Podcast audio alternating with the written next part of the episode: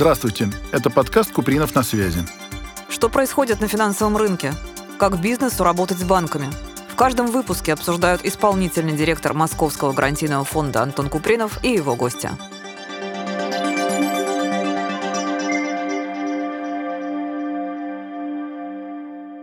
Добрый день, дорогие друзья. С вами Антон Купринов, исполнительный директор Московского гарантийного фонда. И сегодня у меня гость, руководитель представительства Российского экспортного центра Григорий Ладышев. Экспорт – штука интересная. Приветствую вас, Григорий. Может быть, пару слов расскажете про себя? Да, здравствуйте, уважаемые коллеги. Ну, я уже почти 10 лет работаю в системе поддержки несырьевого экспорта. Сначала занимался развитием продуктов Российского агентства по страхованию экспортных кредитов и инвестиций. Сейчас занимаюсь работой с бизнесом, отвечаю за работу с э, Центральным федеральным округом. Параллельно еще являюсь федеральным экспертом школы экспорта РЭЦ по теме курса продукта Российского экспортного центра. Сколько себя помню, всегда был еще при советской экономике, всегда говорили, вот экспорт, экспорт, было, помните, специальное экспортное исполнение, то есть его всегда ставили во главу угла, там и упаковка лучше была, и качество товара, помните, «Лада» в экспортном исполнении. Вот. Потом мы много-много лет качали нефть и газ. Сейчас, сейчас эта тема опять стала для нас крайне важной, и в геополитическом смысле тоже, потому что у нас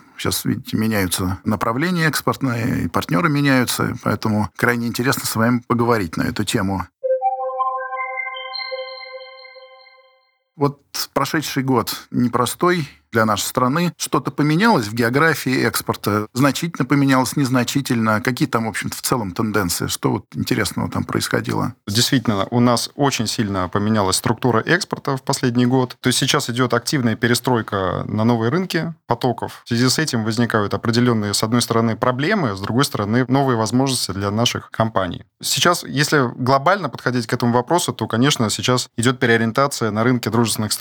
То есть это страны рынка ЕАЭС, это Китай, это Индия, Индонезия, Бангладеш, Филиппины, Вьетнам, Монголия, Объединенные Арабские Эмираты, Куба, ну и другие страны Латинской Америки. Далеко не полный список, но в целом вот перестройка, она идет. И надо сказать, что вот если посмотреть итоги прошлого года, то уже показывают они, что 61% от общего объема экспорта идет вот на данные рынки, на рынке дружественных стран. И это экспорт и сырьевой, и не сырьевой. Нет, сейчас мы говорим только о не сырьевом, не энергетическом, mm-hmm. потому что у нас есть национальный проект, называется Международная кооперация экспорт. И, в общем у нас есть национальная задача по росту не сырьевого, не энергетического экспорта.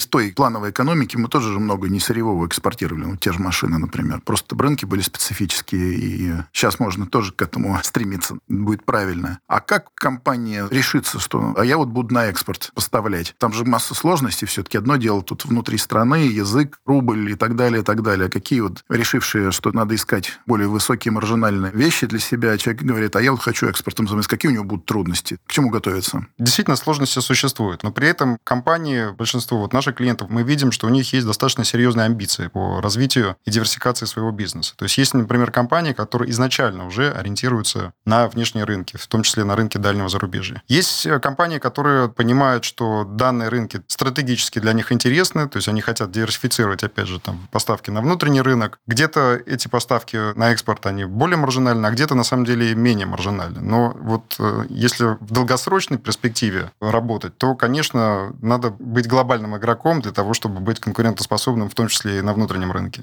Покупают там, значит, Конечно. достойного качества. И это серьезный аргумент, да, при тендерах тех же и так далее, и так далее. Совершенно верно, да. То есть это некая конкурентоспособность, это понимание, как вообще работает бизнес за рубежом, это адаптация своего продукта, адаптация маркетинговых каких-то стратегий. То есть это, по сути, там экспорт приносит в том числе и компетенции в саму компанию. Скажите, говоря об особенностях нашего времени непростого, своего рода перестроечного тоже, не сырьевой экспорт в нынешние недружественные страны, он какой-то остался? Там что-то происходит, там какие-то особенности есть? Или он потихонечку-потихонечку скатывается к нулю?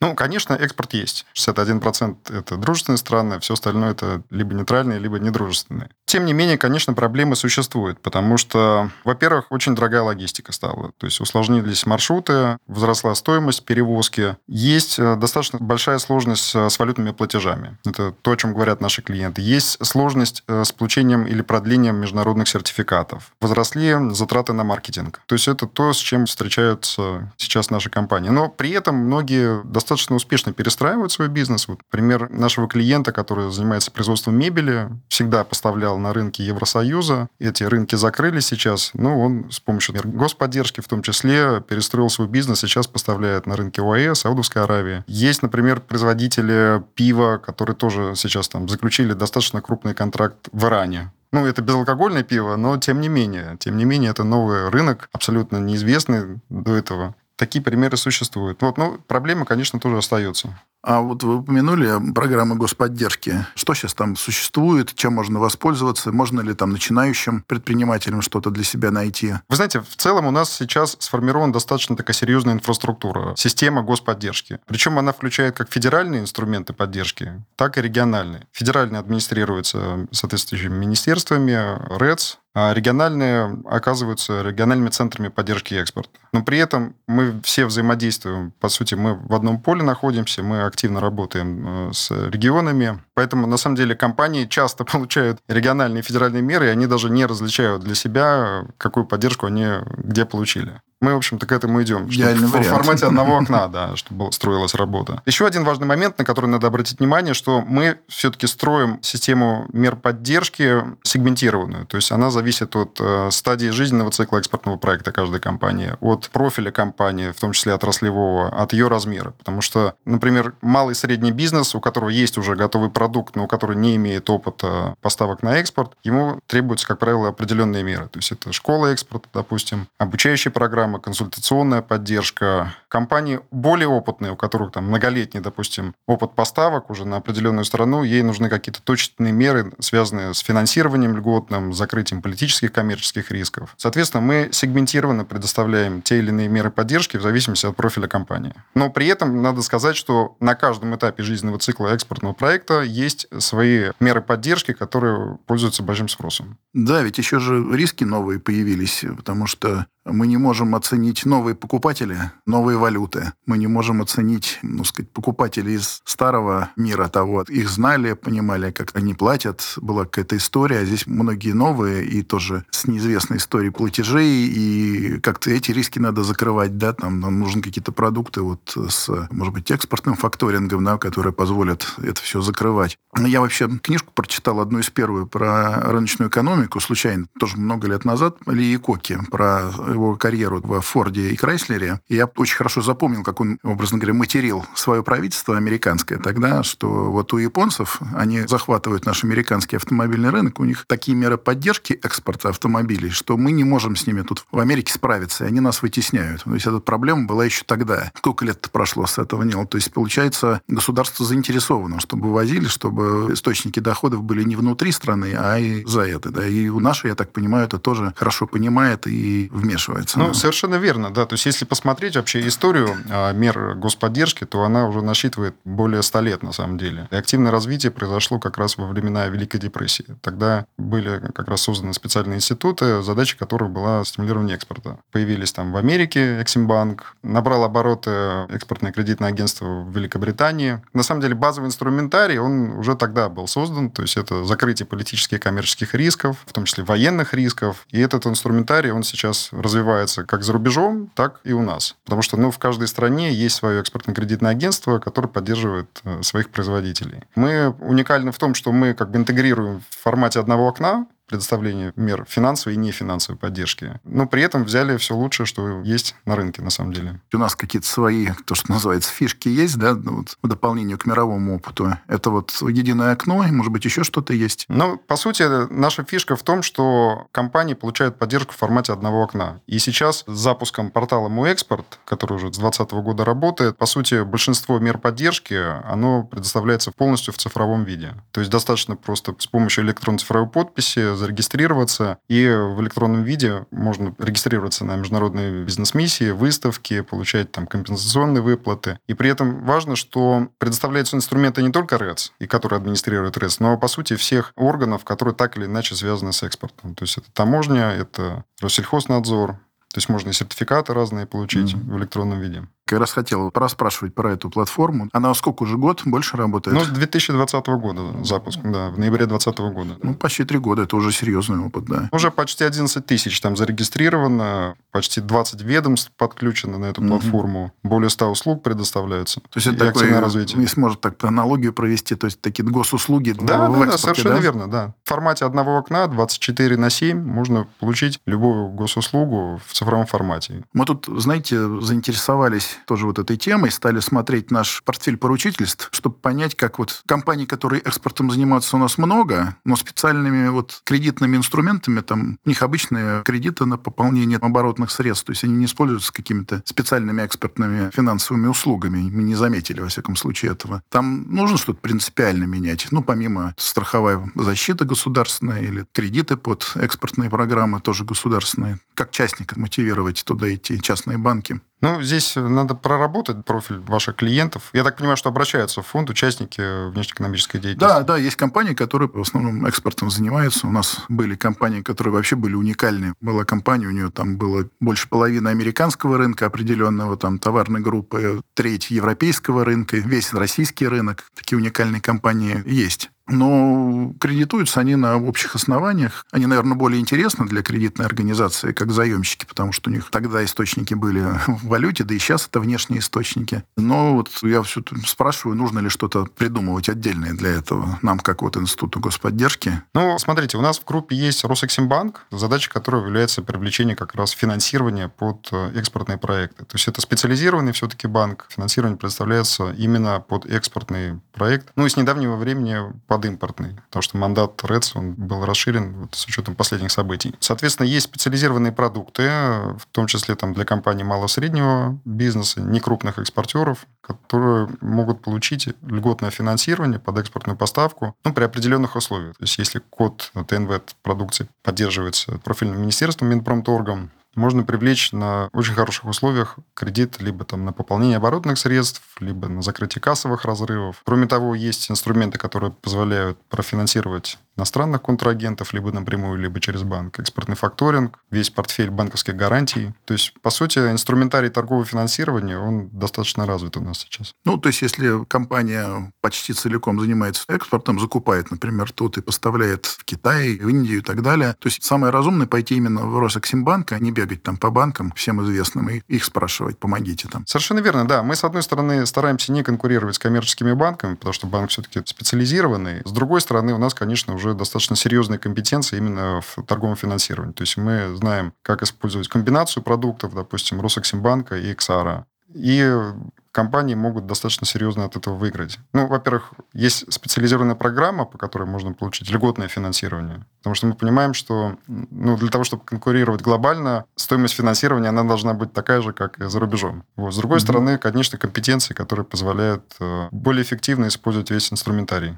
Что еще делать компаниям, которые стали работать на новых рынках и экспортировать в страны, где валюта ограниченно конвертируемая, например, ну вот тот же юань, индонезийская валюта. Просто, конечно, с долларом все сильно проще было до определенного момента, да. А сейчас, получая выручку в этой валюте, ну, получается, ты только в этой стране можешь ее потратить. Если она не конвертируема или ограниченно конвертируема, эту проблему как вот вы видите возможным решить? Действительно, мы видим, что есть проблема с валютными платежами, и мы сейчас, конечно, ориентируем компанию на работу либо в рублях, либо в национальных валютах. Но, по сути, инфраструктуру для расчета в национальных валютах мы сейчас только формируем. То есть устанавливаем кор отношения с иностранными банками. Но это предстоит, на самом деле, еще достаточно серьезная работа для того, чтобы этот механизм уже в полной мере заработал. Да, если будет механизм хотя бы в рубли конвертировать эту выручку, тогда уже сильно проще. Возможные варианты есть, вот, но единственное, здесь, конечно, мы каждую проблематику рассматриваем индивидуально. Поэтому, если что-то необходимо, мы индивидуально mm-hmm. работаем с компанией, мы предлагаем те или иные варианты,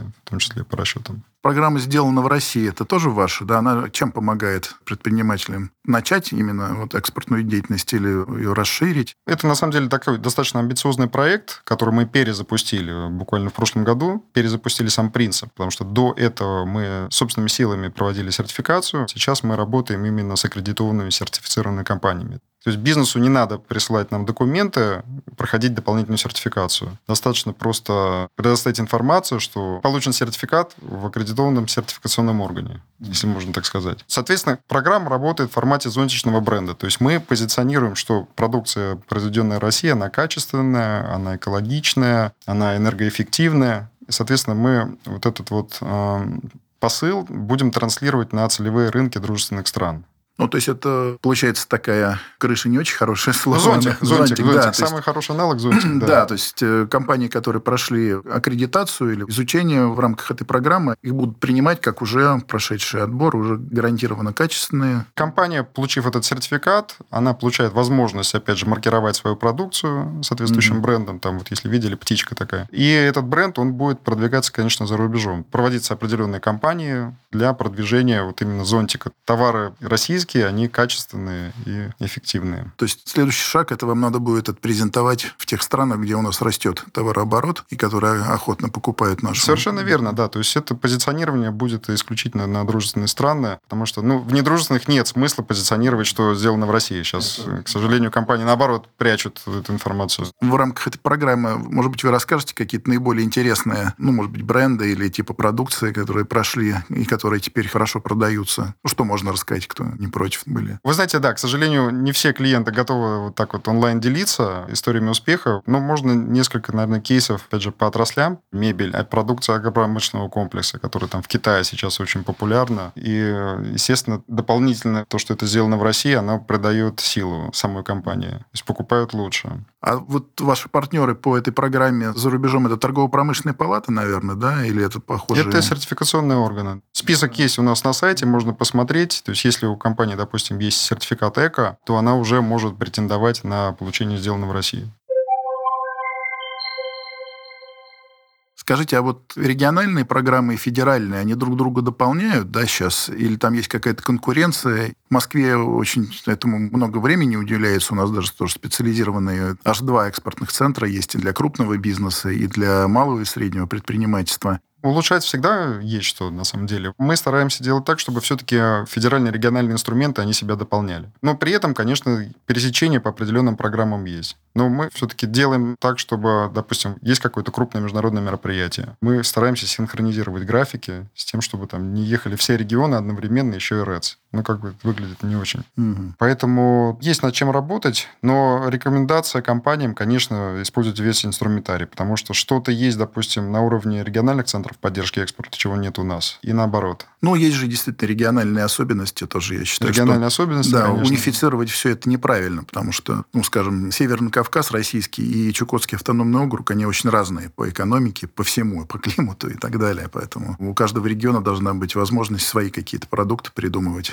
и поддерживать своих предпринимателей. Да, мы на самом деле, знаете, даже запустили такой сборник лучших практик регионов. Где-то, допустим, экспортные шерифы работают, где-то скорая экспортная помощь, то есть прям выезжает муниципалитет, команда поддержки экспорта региональная, и помогает там компаниям решить ту или иную проблему. На самом деле интересные практики придумываются. Там Москва амбассадоров экспортных, допустим, сейчас планирует развивать. Поэтому хорошо, что такими практиками можно делиться, масштабировать на другие регионы.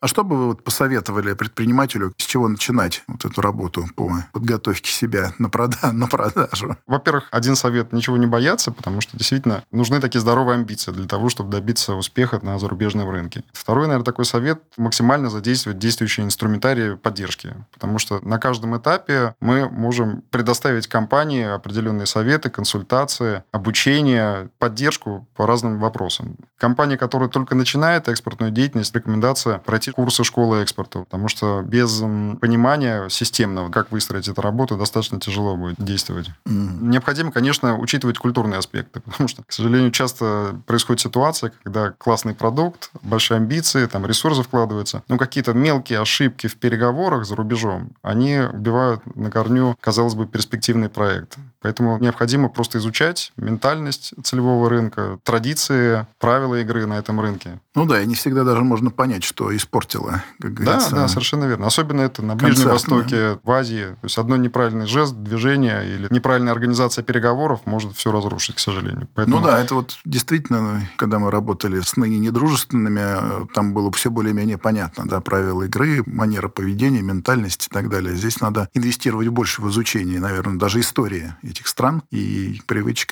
Да, совершенно верно. Также и с упаковкой, допустим. Mm-hmm. Вот то, что у нас здесь кажется эко, позиционируется как эко. На азиатском рынке совершенно как бы другое восприятие. То есть, если там нет ярких цветов, будет достаточно сложно. Но это такие вот точечные mm-hmm. примеры, которые говорят о том, что на самом деле надо вкладываться в изучение рынка. И, к сожалению, не все это понимают. Да, без этого не получится. Тоже припомнил. Я, правда, думаю, что эта история фантастическая, я не очень в нее верю, но тоже ходили разговоры, что вот японцы в 70-е годы покупали наши станки металлообрабатывающие. Упаковка там была, вот эти наши ящики знаменитые. И покупали они только ради того, чтобы разобрать эти ящики и сделать из них свои знаменитые палочки. Вот, а это просто выбрасывали или отправляли на переработку. В это трудно поверить, и я тоже не особо в это верю, но комичная история, до сих пор ее хорошо помню. Поэтому я все-таки лично сам оптимист, я думаю, что у нас будут еще и свои станки, и автомобили, которые тоже будут покупать. У нас на самом деле много чего есть. Просто вот даже на обывательском уровне, когда общаешься там, с друзьями, рассказываешь, чем занимаешься, поддержка экспорта, все удивляются, а что можно экспортировать. На самом деле огромный перечень номенклатуры идет на экспорт, в том числе высокотехнологичный и очень высокотехнологичный, в том числе и машиностроение. Может быть, вы что-то, какие-то пожелания или напутствия предпринимателям, напутственные слова скажете, чтобы не боялись? Да, ну действительно, бояться нечего. У нас очень мощная система, потому что у нас федеральная, региональная система поддержки экспорта выстроена. Национальный проект целый направлен на рост несырьевого экспорта. И, соответственно, инфраструктура,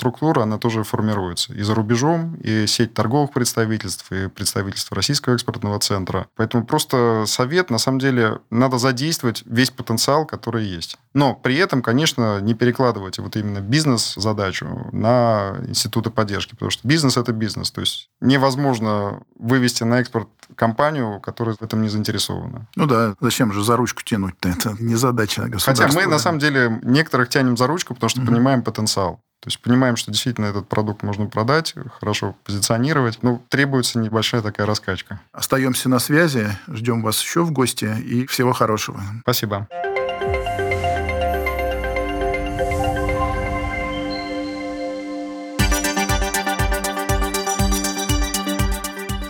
Где предпринимателю найти деньги на свой проект? Что происходит на рынке кредитования? Как компаниям малого бизнеса достичь финансового успеха? Реальные кейсы и профессиональные эксперты в моем подкасте «Купринов на связи». Подключайтесь, подписывайтесь и будем на связи.